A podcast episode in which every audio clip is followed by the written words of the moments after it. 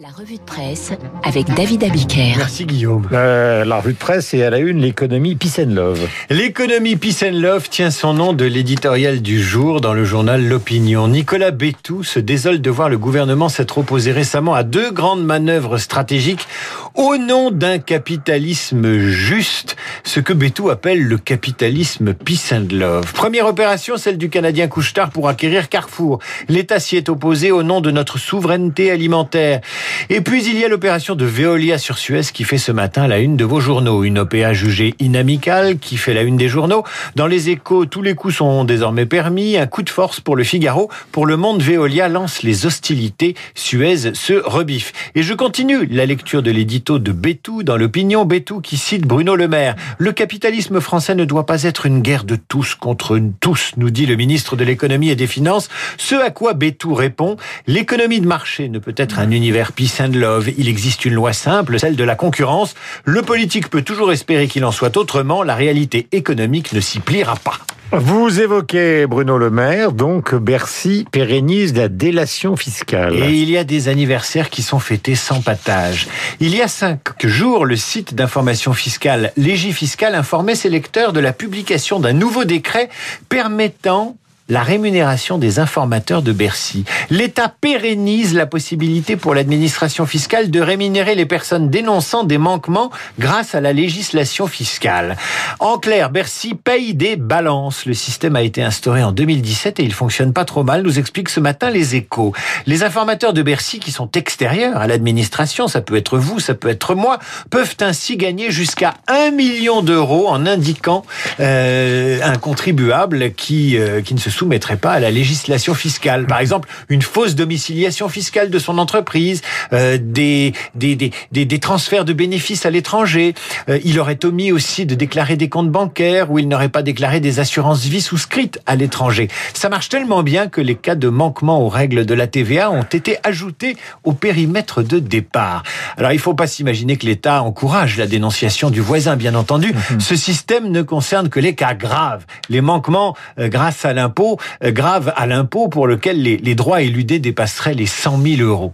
Fin 2019, 61 dossiers ont été signalés à l'administration fiscale et 25 sont encore en cours de traitement selon les chiffres des échos. On peut pas dire que les Français se soient mis à dénoncer massivement leurs voisins. À la une du Parisien, de nos amis du Parisien, donc euh, aujourd'hui en France, le coût du télétravail. Le télétravail coûterait selon une étude du Parisien jusqu'à 174 euros par salarié. C'est une moyenne calculée pour des travailleurs déjà équipés d'un téléphone et d'un ordinateur portable professionnel.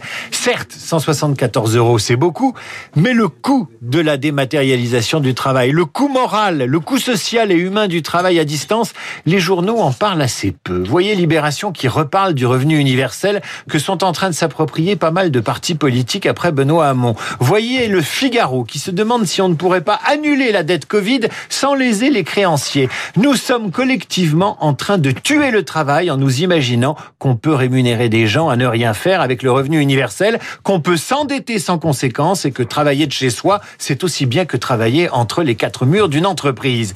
Il y a pire que le virus aujourd'hui, c'est cette acceptation non dite de fin du travail comme modèle de civilisation en Europe. Si l'Europe veut consommer son déclassement, il faut qu'elle continue à s'imaginer qu'elle peut s'offrir les fruits du travail euh, eh bien, les fruits du travail sans le travail. Sans le travail je vous reprends mon papier parce que je, je, je l'ai pas sans le travail. Ça, c'est de l'économie peace and love, comme dirait Bétou dans l'opinion. Les Chinois vont trouver ça très rigolo, l'économie peace and love à la française. Mhm. J'arrête ma digression, mais sur un sujet voisin. Intéressant. Vous lirez dans le Figaro la tribune de Michel Demurger, directeur de la recherche en neurosciences à l'INSERM. Mhm. Que dit-il? Eh bien que le confinement a fait voler en éclats l'utopie du téléenseignement. Plus l'effort de numérisation augmente, plus la qualité de l'enseignement baisse, dit-il. Il cite un exemple en Catalogne. On a distribué des tablettes aux enfants défavorisés, ça s'est traduit par une baisse de 5% des évaluations, toutes matières confondues.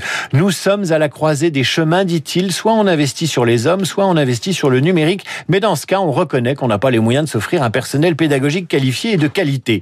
Disons-le clairement, conclut-il, au lieu de nous cacher derrière la mythologie du numérique.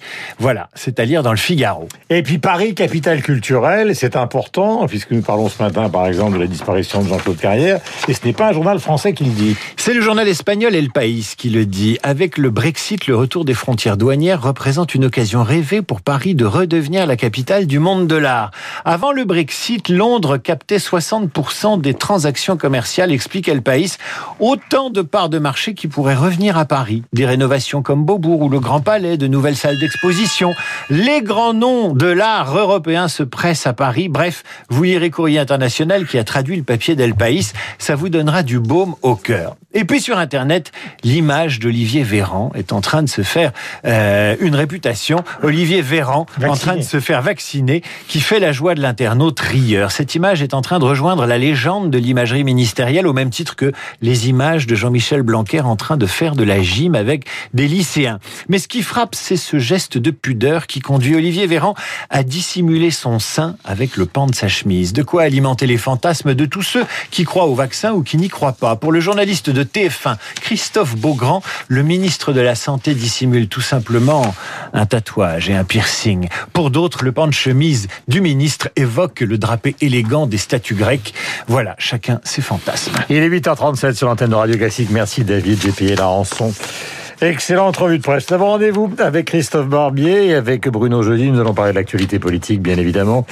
Mais Christophe sera étranglé avec l'obligation d'évoquer la carrière de Jean-Claude Carrière. Je me répète parce que c'était aussi un grand homme de théâtre. On a beaucoup parlé, évidemment, de cinéma tout à l'heure, mais le théâtre fut partie de sa vie. Nous l'évoquerons d'ailleurs cette carrière brièvement, mais avec talent, avec Augustin Lefebvre.